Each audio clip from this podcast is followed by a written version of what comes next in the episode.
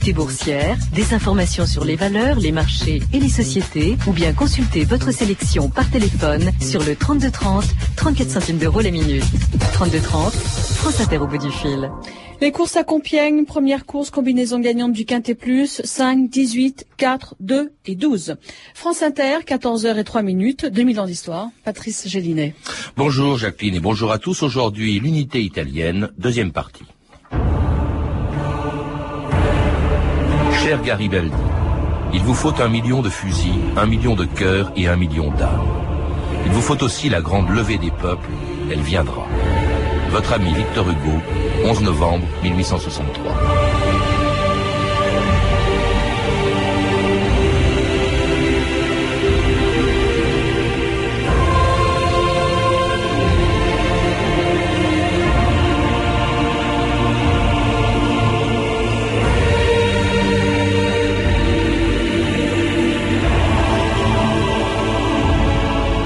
D'histoire.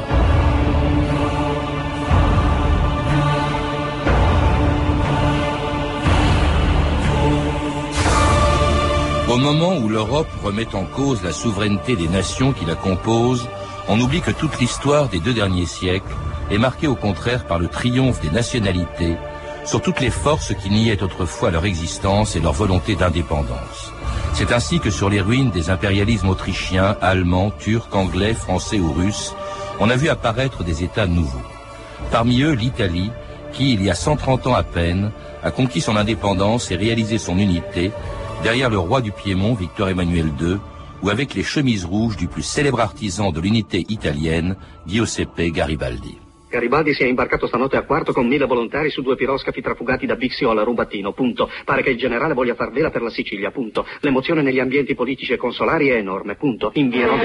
Vai, prendi gli altri dispacci. Un acte de piraterie a été commis le 11 mai. Une bande d'hommes armés a débarqué sur la côte de Marsala. D'après les derniers renseignements, cette bande qui comptait environ 800 hommes est commandée par Garibaldi. Garibaldi C'est la révolution. Mon Dieu, qu'est-ce qu'on peut faire? Salve Regina Mater Misericordiae Vita Dulce Nostra Salve, Gilles Pécou, bonjour. Bonjour. C'était un extrait du Guépard de Visconti, le débarquement de Garibaldi en Sicile le 11 mai 1860, une des étapes, une étape importante de cette unité italienne qui avait échoué, on s'en souvient, en 1848. Nous en avons parlé avec vous euh, vendredi dernier, mais une unité qui allait se réaliser donc 11 ans plus tard, grâce en particulier à deux hommes très différents de tempérament et de conviction, le républicain Garibaldi, mais aussi, vous en parlez beaucoup dans un livre, le premier ministre du roi de Piémont, Victor Emmanuel II, qui était Cavour. Cavour est moins connu peut-être, mais peut-être plus important encore que Garibaldi dans l'unité italienne. Je ne sais pas s'il est plus important, mais c'est vrai qu'il est beaucoup moins connu, beaucoup moins populaire euh, au-delà des années de, l'unité. En tout cas, il est très important euh, politiquement. C'est le représentant d'une vieille noblesse euh, piémontaise qui entre en politique assez tard. Il fait partie de cette génération de paroles et d'actions du Risorgimento qui en fait se révèle au lendemain de 1848. Un peu avant puisqu'il crée ce journal, le Risorgimento en 1847, mais il arrive comme chef, comme membre de l'exécutif et chef du gouvernement dans les années 1850. Vous avez raison, son nom reste véritablement attaché à l'unité euh, italienne. On l'appelle d'ailleurs le père de l'unité. En cela, c'est vrai qu'il a, on reconnaît son importance. Et, surtout celui qui en a, qui a tiré les conséquences des échecs précédents à la tête du gouvernement piémontais sous l'autorité de Victor Emmanuel, du roi de, de Piémont. Euh, il, il, la prépare. Euh, par exemple, il fait du Piémont une euh, puissance, euh, la grand, une puissance, une, un des dix États euh, d'Italie, mais le, principal, le plus puissant des États italiens de, de l'époque. Et puis surtout, il lui donne un allié. On se souvient, on l'a dit vendredi dernier, que ce qui avait manqué justement aux Italiens quand ils se sont soulevés en 1848, c'était une aide extérieure. Ils se sont retrouvés tout seuls face aux Autrichiens. Là, ce que fait Cavour, c'est de se tourner vers la France. D'abord, il participe, il fait participer le Piémont à la guerre de Crimée aux côtés de la France, et puis surtout, il va chercher le soutien de Napoléon III. Pourquoi? Oui, euh, l'idée de Cavour, c'est que l'Italie doit être à la fois libérée de l'étranger et unifiée, que les deux choses vont de pair. Deux, que ce processus doit être un accomplissement du libéralisme à l'intérieur comme à l'extérieur, que le seul État qui qui est capable de faire ça, c'est justement le sien, le royaume de Piémont. Simplement, seul Piémont Sardaigne. Le Piémont la Sardaigne fait partie de, oui, fait partie aussi de ce royaume. Du reste, quand on désigne les Piémontais comme armée, on dit les Sardes, on dit l'armée sarde. Euh, que le seul État capable de faire ça, c'est le Piémont Sardaigne, et que pour ce faire, les moyens sont certes le libéralisme économique, politique interne, mais aussi l'internationalisation, la diplomatie, l'aide militaire de l'Europe.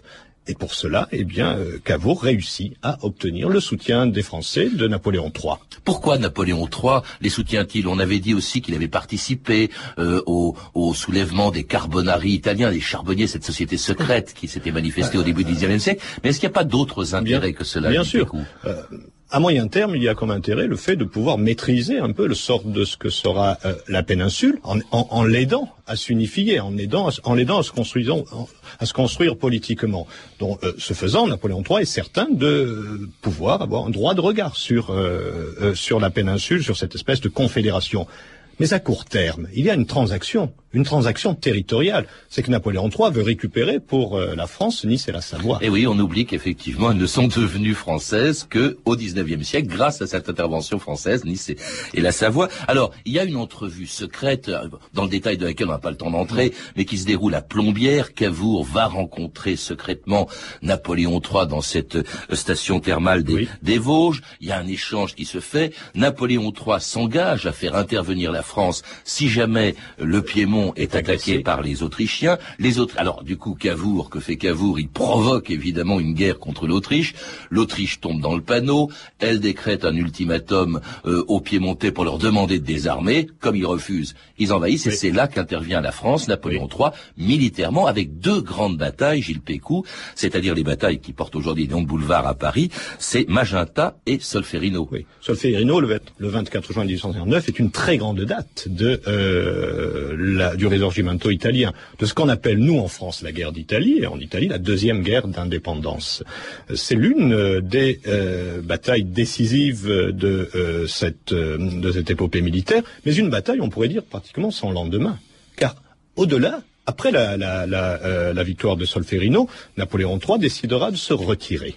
Euh... Alors comment expliquer ça? Parce que les Italiens ont considéré ça comme une trahison. Il ne les a pas prévenus. Il n'a pas prévenu les Piémontais, euh, ses alliés. Ce ne serait pas la seule de la famille, disent les Italiens. Après tout, Napoléon III n'est que le neveu de Napoléon Ier et, Villafranca. Et, Villafranca, et Villafranca ne fait que suite à Campo Formio, d'une certaine façon. Alors, il y a un certain nombre de, de raisons qui relèvent soit des raisons d'ordre politique intérieur. Napoléon III se heurte à une opposition de plus en plus vigoureuse, une opposition à droite, les catholiques qui ne sont pas très heureux que euh, l'empereur mène la guerre contre le pape. Car mener la guerre pour le Piémont, avec le Piémont, mener la guerre contre une puissance catholique, c'est en réalité mener la guerre contre le pape et contre le pouvoir temporel. L'unité de l'Italie, euh, dit Cavour, ne se fera que contre le pape.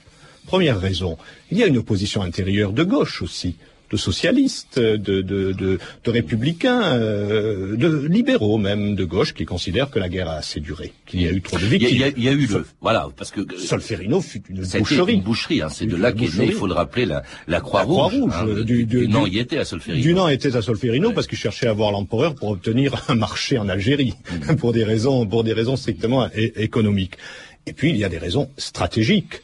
Euh, après Solferino, euh, en réalité, euh, la, la, stratégie ne donnait pas, ne, ne, ne, donnait pas de façon certaine la victoire assurée aux, aux Franco-Sardes. Et enfin, il y a le risque, la menace de mobilisation des Prussiens sur la rive droite du Rhin. Alors la guerre s'arrête, le Piémont obtient malgré tout, puisqu'après tout ce sont quand même deux victoires françaises alliées des Piémontais, le Piémont obtient malgré tout la Lombardie, mais que cela, l'unité est loin d'être achevée, et les Italiens sont furieux de ce qu'ils considèrent donc comme une trahison française, et parmi eux Garibaldi qui mobilise une petite armée pour envahir la Sicile et le royaume de Naples, dont le roi François II est hostile à l'unité italienne, alors que beaucoup de Siciliens rejoignent les forces de Garibaldi quand elles débarquent en Sicile le 11 mai 1860. Je pars dans la montagne, à ça. De grandes choses se préparent et je n'ai pas envie de rester les bras croisés à la maison. Tu es fou de te mettre avec ces gens-là. Ce sont des bandits. Un falconerie doit être avec nous. Pour le roi. Pour le roi, d'accord. Mais quel roi? Est-ce que tu veux me le dire? Pour celui qui veut faire l'unité de l'Italie, oui. Mais le petit François, Dieu le bénisse, non, mon oncle, non. Alors tu t'imagines que le roi piémontais qu'on appelle l'honnête homme vaut vraiment mieux que l'autre? À bientôt, mon oncle. Je reviendrai avec les trois couleurs. Du rouge et du vert à la place de notre fleur de lys d'or sur son champ immaculé. Qu'est-ce que vous espérez de cet affreux mélange Attends. Et tu verras que j'ai raison. Illusion.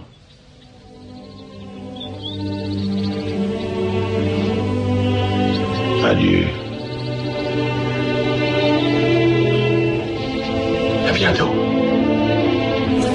C'était un autre extrait du Guépard avec Alain Delon dans le rôle de ce fils de grand propriétaire sicilien qui rejoint les chemises rouges de Garibaldi en 1860.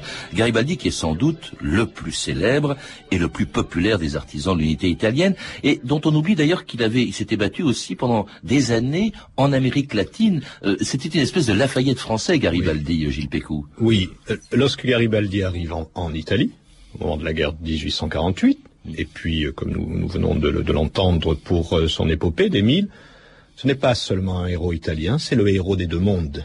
C'est celui qui a combattu pour les peuples opprimés d'Amérique latine, qui a combattu en Uruguay, au Brésil, en Argentine, contre les dictateurs d'Amérique du Sud. C'est l'artisan du siège de Montevideo, euh, qui a déjà attiré l'attention d'Alexandre Dumas, dont on oublie qu'il est l'un des premiers écrivains français à consacrer une œuvre absolument méconnue, introuvable, qui est euh, euh, la Nouvelle 3 au siège de Montevideo. Alors ce par quoi il est surtout connu, c'est cette fameuse expédition des Mille qui va le conduire du nord de l'Italie jusqu'en Sicile. Avec ces fameuses chemises rouges, hein, c'était l'uniforme de ces gens, qui étaient des républicains d'ailleurs, hein, pour l'essentiel d'entre eux. Pas tous, pas euh, tous. pas tous, qui étaient des volontaires euh, euh, favorables à l'unité de l'Italie, qui relevaient plus de ce qu'on appellera un risorgimento démocratique et populaire, donc plus volontiers républicain. Mais certains euh, n'avaient pas réellement euh, réfléchi ou ne souhaitaient pas réfléchir sur la forme, euh, sur la forme euh, du régime. Et d'ailleurs, Ceci expl- ce- cela explique que très rapidement et très facilement, malgré tout, Garibaldi ait réussi euh, à convertir son armée, euh, son armée des mille euh, euh, et à favoriser son allégeance dynastique. Alors il débarque donc euh, en Sicile. Alors il faut rappeler quand même il y a eu un, un rôle extraordinaire de Cavour, euh, qui, qui vraiment qui fait preuve d'une très grande duplicité. Il fait D'une semblant grande habileté. et d'une habileté, mais il fait semblant de condamner cette expédition et au contraire, il va s'en servir. En fait, il- en douce, il l'aide et il va s'en servir en poussant, Oui. enfin, en, en- en- en s'en servant de prétexte pour intervenir alors que Garibaldi, à part que la Sicile, remonte vers le nord. Lui, il envoie les troupes piémontaises sous prétexte d'empêcher, euh, ça aux yeux de Napoléon III, Garibaldi de proclamer la République Oui. à Rome. Oui, oui. Euh, euh, Cavour, comme chef euh, du, euh, de l'exécutif dans le royaume libéral du, du Piémont, n'a pas non plus tout, tout de suite intérêt à voir se lever une armée d'irréguliers.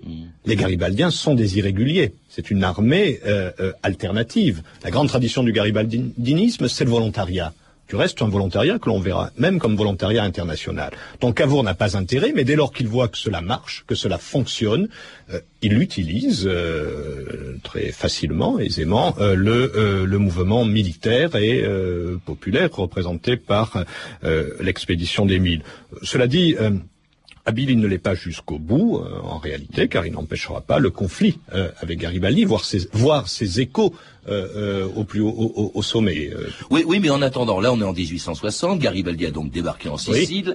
Il, est, il est arrivé même jusqu'à Naples. Oui. Et à ce moment-là, les troupes piémontaises viennent du Le nord, rejoignent. sous prétexte soi-disant de l'arrêter. Mais Oui. qu'est-ce qu'elles font au passage? Eh bien, elles s'emparent évidemment Oui. de tous les territoires qu'elles traversent, et notamment les États du pape, Oui. les Marches, l'Ombrie, etc. Oui. Et, et alors, on se demande ce qui va se passer lorsque les deux armées, celle qui vient du nord, les Piémontais, et les chemises rouges de Garibaldi, vont se rencontrer. Et ça se passe précisément euh, au nord de Naples. Euh, Garibaldi euh, qui accepte de renoncer à la République dont il rêve pour que son pays soit réunifié sous l'autorité du roi de Piémont Victor Emmanuel II, qui ce jour-là devient le premier roi d'Italie. C'était le 26 octobre 1860 à Teano, au nord de Naples. E?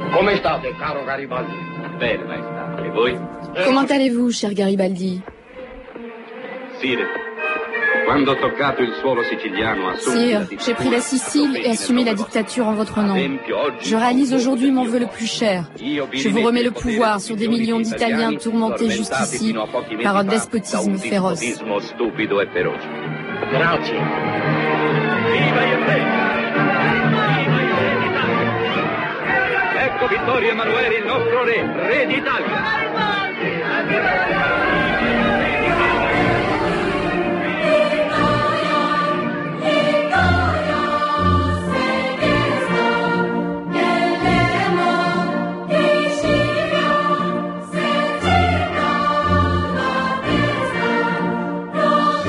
Entendez euh, Fratelli d'Italia, composé en 1847, on en a parlé vendredi par Menelli, qui est devenu Manelli, pardon, qui est devenu l'hymne national euh, italien. Euh, on a entendu aussi juste avant un extrait du film Viva l'Italia de Roberto Rossellini, la fameuse rencontre de Teano entre Garibaldi, qui vient du sud, Victor Emmanuel II, qui devient roi d'Italie. Garibaldi accepte que la nouvelle Italie devienne une république. Il y a un petit mot peut-être qui peut surprendre, c'est le mot dictateur. Oui. Hein. Vous avez, vous avez entendu dans cet extrait qu'il y avait le mot dictature en contrepoint de celui de despotisme.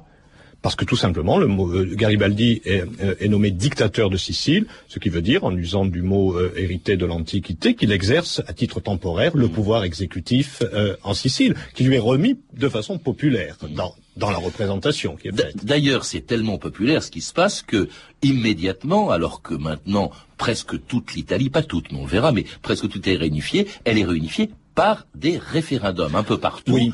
Là, là c'est une chose très importante. Euh, euh, on exerce suffrage universel masculin euh, à l'occasion de plébiscites. Le mot plébiscite euh, en Italie n'a pas la connotation négative qu'il a en France. Du reste, il suffit de se promener dans les villes italiennes pour voir qu'il y a des rues du plébiscite dans les principales euh, capitales de province, dans les principaux chefs-lieux de département. De quel plébiscite s'agit-il? De la ratification au suffrage universel masculin du rattachement des provinces conquises ou libérées au nouveau royaume italien. La question est posée euh, par oui ou par non. Acceptez-vous de faire partie de l'Italie euh, du roi Victor Emmanuel, oui ou non? Le plébiscite, euh, évidemment, donne la grande majorité, la très grande majorité au suffrage de rattachement, ce qui a fait dire que nous étions là dans un exercice biaisé du suffrage universel. Mmh. Parce qu'en réalité, les paysans votaient comme leurs propriétaires qui leur disaient, pour votre prospérité, allez avec le royaume d'Italie. Alors donc l'Italie est née, hein, l'Italie telle qu'on la connaît à peu près, avec comme capitale au début Turin, puis Florence. Pourquoi? Parce qu'il manque deux villes essentielles à cette unité encore. C'est Rome, euh, sous l'autorité du pape, qui reste la ville de Rome, qui reste sous l'autorité du pape, et Venise. Venise qui est sous contrôle, sous occupation italienne encore. Oui, oui. Euh, lorsque, lorsque le royaume d'Italie est proclamé, non pas directement euh, à Théano, mais lorsqu'il est euh, proclamé à, Turin, euh, il manque pour que la péninsule soit véritable, corresponde au nouveau royaume, de deux régions, la, la, Vénétie et le Latium. Il faudra deux guerres, une guerre et une expédition, pour que l'on récupère la Vénétie. La troisième guerre d'indépendance en 1866 et l'expédition de Rome en septembre 1870. Alors 66, il faut rappeler le, rattachement de la Vénétie, de Venise et de toute la région de Venise euh, à l'Italie, c'est parce que tout simplement c'est un territoire autrichien et qu'à ce moment-là, en 1866, il y a une guerre entre la Prusse et l'Autriche.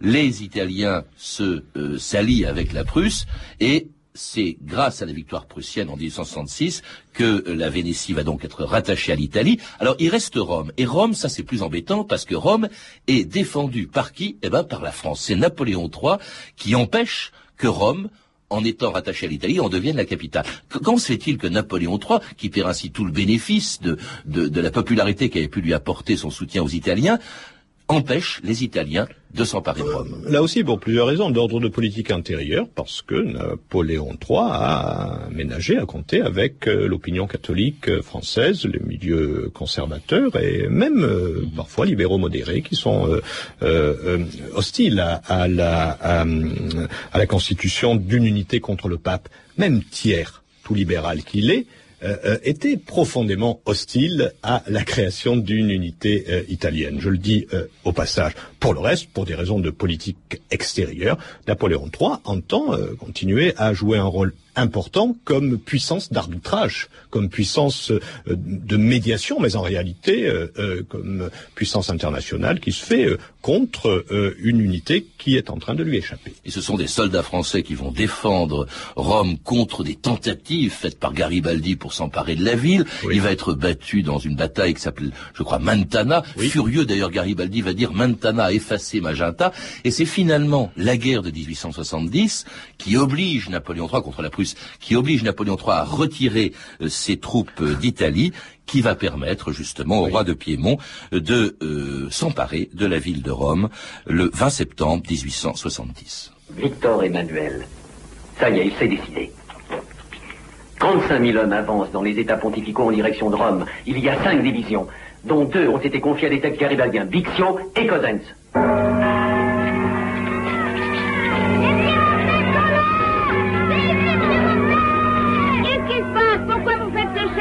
Passe que c'est la révolution. Auriez-vous peur des piémontais Ils sont là, les piémontais, tu les as Oui, n'importe Pilla. Tu sais, maman, les piémontais sont entrés dans la ville. Et comment ils sont, les piémontais Ils sont grands, Regina. Ils font bien deux mètres.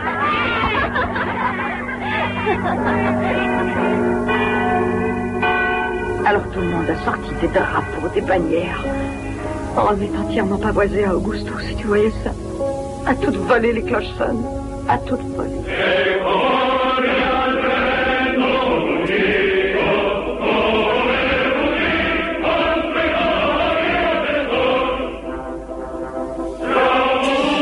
C'était un extrait de Rome libérée, un téléfilm d'Alfredo Gianetti avec Anna Magnani et Marcello Mastroianni. Rome qui devient enfin capitale de, l'Italie euh, réunifiée.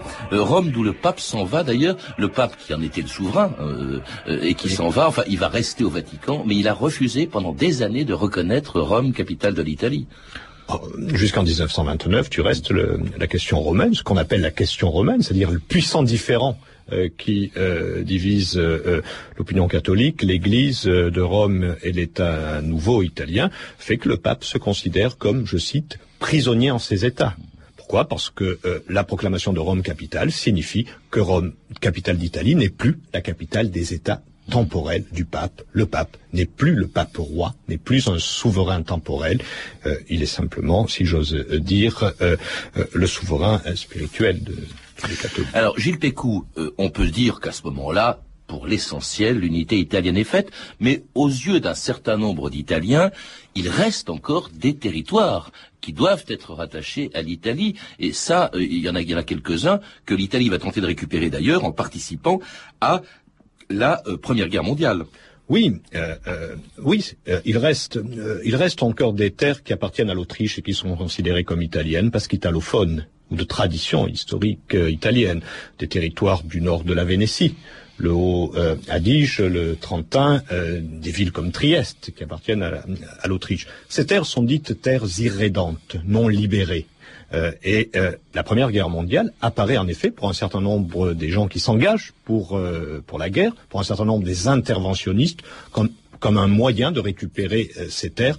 D'ailleurs, est-ce un hasard si l'on désigne la Première Guerre mondiale quelquefois comme la quatrième guerre d'indépendance du Risorgimento? Parmi ceux qui la désignent de cette manière, vous citez Mussolini. Mussolini qui a essayé de récupérer pour son compte ce fameux Risorgimento, cette renaissance italienne née, on l'a dit vendredi, au début du, du, du 19e siècle, et qui d'ailleurs participera activement, était pour l'intervention de l'Italie, aux côtés d'ailleurs de la France à l'époque, euh, contre, contre l'Allemagne et l'Autriche. Oui, euh, nous parlons de, de, de, Mussolini, le Mussolini interventionniste de, de 1900, euh, des débuts de l'année 1915, qui a quitté les rangs du Parti socialiste euh, parce qu'il est favorable à la guerre. Souvent, il était socialiste parce que et, et ce Mussolini-là n'est pas profondément ou n'est pas plus garibaldien qu'un autre. Puis le, le, Mussolini Duce est le Mussolini à la tête de euh, l'État fasciste qui va orchestrer de main de maître, du reste, euh, la récupération des, des pères de l'unité.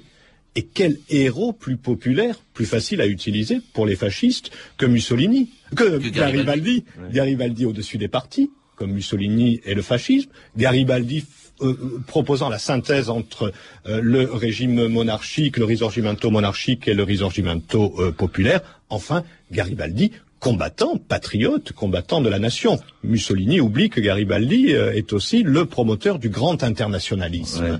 Oui, parce qu'il y a des brigades Garibaldi qui vont se battre dans la résistance euh, aux côtés de la résistance française. D'ailleurs, Garibaldi lui-même, il faut le rappeler, en 1870, était venu se battre en France. Garibaldi est venu se battre en France euh, dans la guerre franco-prussienne. En 1915, il y a un bataillon de Garibaldiens euh, levé par l'un des fils et des petits-enfants de Garibaldi qui va combattre dans l'Argonne et jusqu'à une date récente, il, existe encore des euh, combattants garibaldiens de la Seconde Guerre mondiale euh, qui euh, célèbre, commémore le nom de Garibaldi, dont ils sont issus. L'an dernier, à Toulouse, on a inauguré un buste à Garibaldi, un buste Ah en l'honneur de Garibaldi, et ce sont les Garibaldiens euh, de Toulouse, je cite cet exemple. euh, Il y en a d'autres. hein. Et il y en a, De- et il y en a tant d'autres. oui.